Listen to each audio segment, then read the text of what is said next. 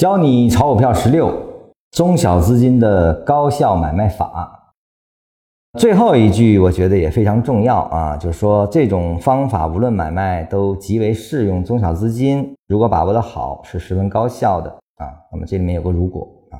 很多人只看了一个高效啊，他需要你把握的好啊。不过要多多看图，认真体会，变成自己的直觉才行啊。什么叫直觉？当下一看，你的标准是完全建立完之后。通过完全的训练啊，非常熟练的，一眼过去，它是什么就是什么，它是背离就是背离，是背驰就是背驰啊，没有任何的丝毫的需要思考啊，不需要思考，你当下感知的这种直观啊，才称为直觉啊，所以这需要反复的训练才可以达到的啊，所以大家光听禅师的文章，他给了很多的观察方式啊，他有他对市场的唯一的定论。啊，就是给一些啊，我们叫标准，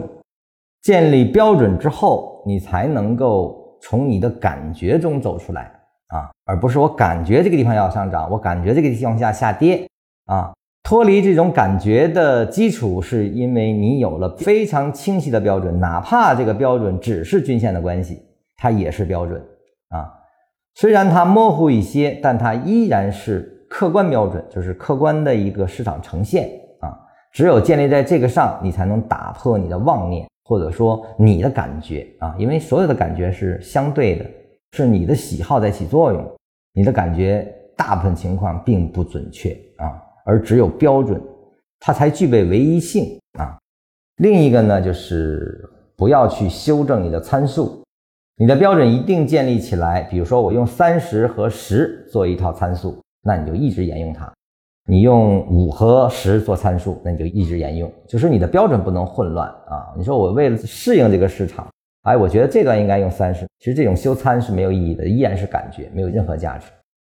标准一旦建立，就不要改变啊！这个才是你能够通过不断的观察、不断的去训练的基础啊！这个是需要给大家强调的啊。那么。十六课之前基本上全是围绕着均线和走势之间的关系来进行的一种标准的建立和观察的视角啊。当然，对一些初学这个已经算不错了啊。那么从十七课以后呢，禅师开始引入禅论的概念。真正的禅论，就说我们从技术层面来说啊，是从十七课开始的啊。前面也非常重要。禅论的核心思想在十六课之前已经几乎全部体现了啊，它的当下直观，它的客观标准，它的完全分类啊，包括它一些区间套的使用思维啊，就是多级别联立的观察角度，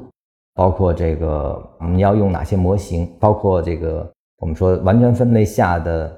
这种推导啊、取舍啊，实际上都给了很充分的论证和演绎啊，所以这个。前十六课虽然还没有涉及缠论技术的相关概念啊，但实际上所有的思维已经在那里了啊！不要轻视它啊，还是要多听多看啊，而且呢，多去观察，多学禅师的思维，才是我们学禅文的重中之重啊！谢谢各位。